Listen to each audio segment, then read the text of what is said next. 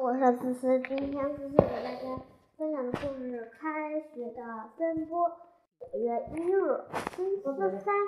今天我做了一个超级大的梦，超级大美梦。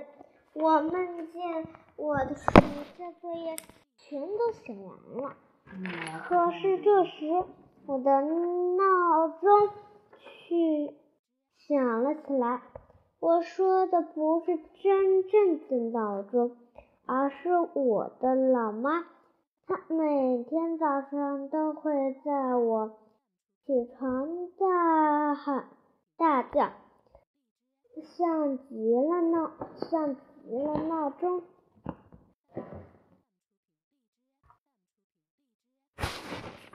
米小圈，快起床！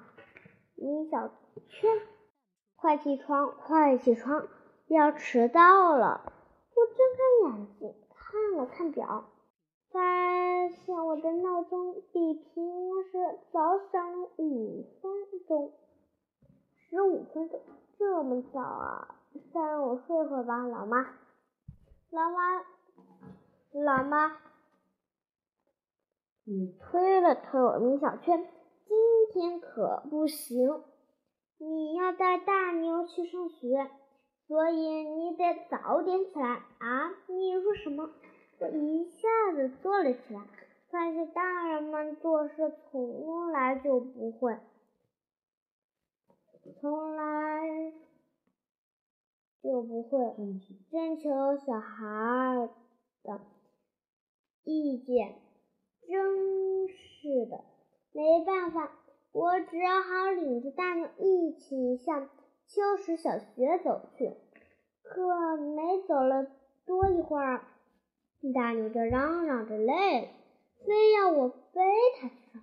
大牛啊，你看你自己看看你的大肚皮，那么胖，又那么堵，你想累死我呀？大牛又提让我背他书包，否则就不就不去上学了。拦不住大牛，只好背上了大书包。小圈哥，你快点，要迟到了！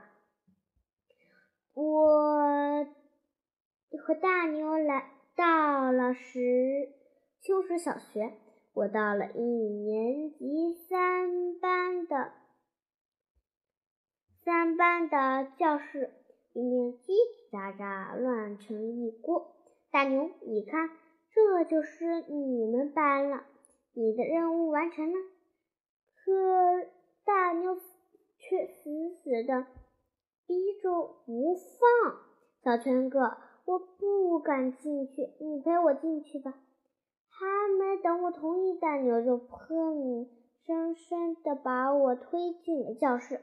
我俩找了一个靠窗的位子坐了下来。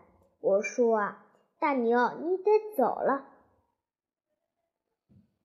我要迟到了。”不嘛不嘛，小圈哥，再陪我待一会儿。大牛还是死死的划着我胳膊，推着胳膊。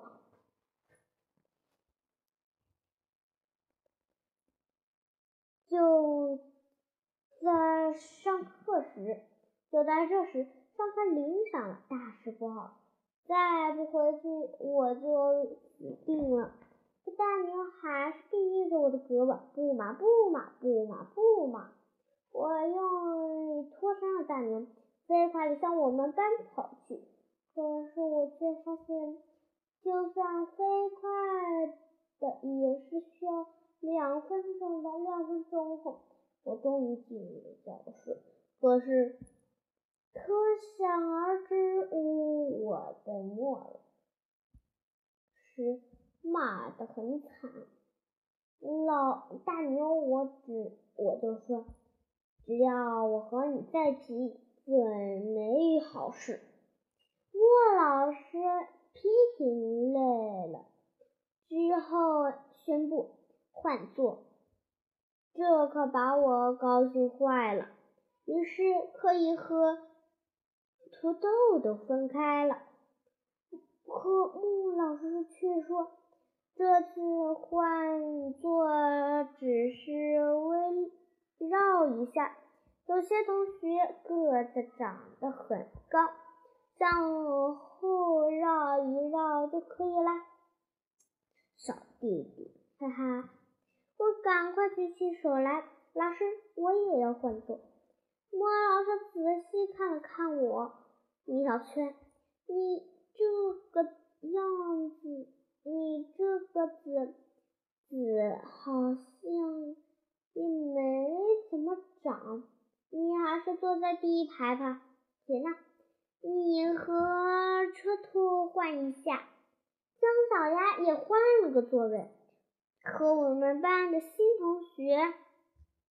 那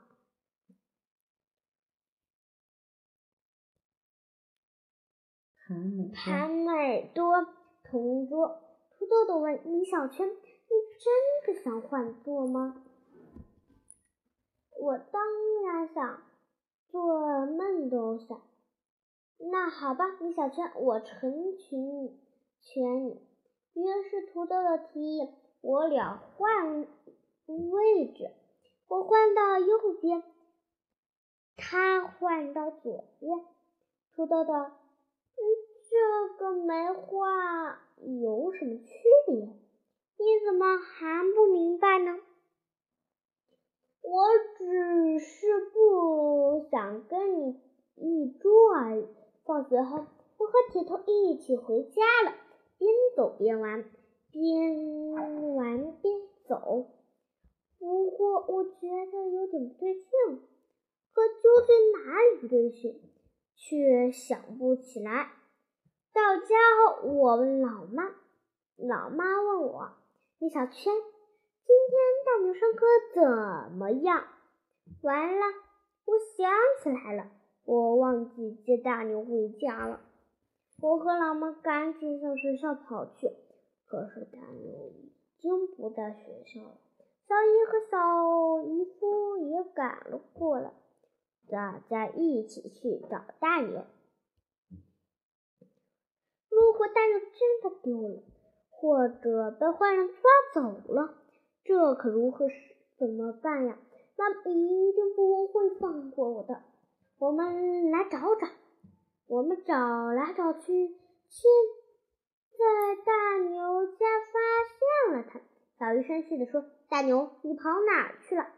知不知道我们很担心你？大牛却指着我说：“都怪小圈哥哥，都怪小圈哥，他不接我放学，自己跑了。我觉得没意思，就跑到同学家去玩了。”大牛说完，老妈责怪了我：“大牛啊，我真希望你被坏人抓走。”放开我！放开我！我要回家！我要回家！这两天，姜小这两天姜小牙的心情一直很好，因为他有了一位漂亮的同桌。嗯，同桌。说什么呢？他